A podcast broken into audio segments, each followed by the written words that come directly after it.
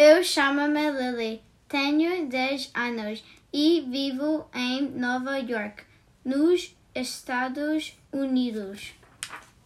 Poema Brinquedo de Miguel Torga. Foi um sonho que eu tive.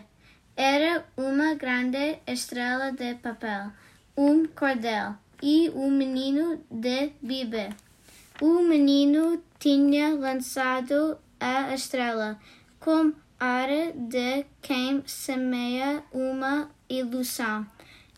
E a estrela ia subindo azul e amarela, presa pela cordel à sua mão. Mas tão alto subiu que deixou de ser estrela de papel e o menino, ao vê-la assim, sorriu e cortou-lhe o cordel.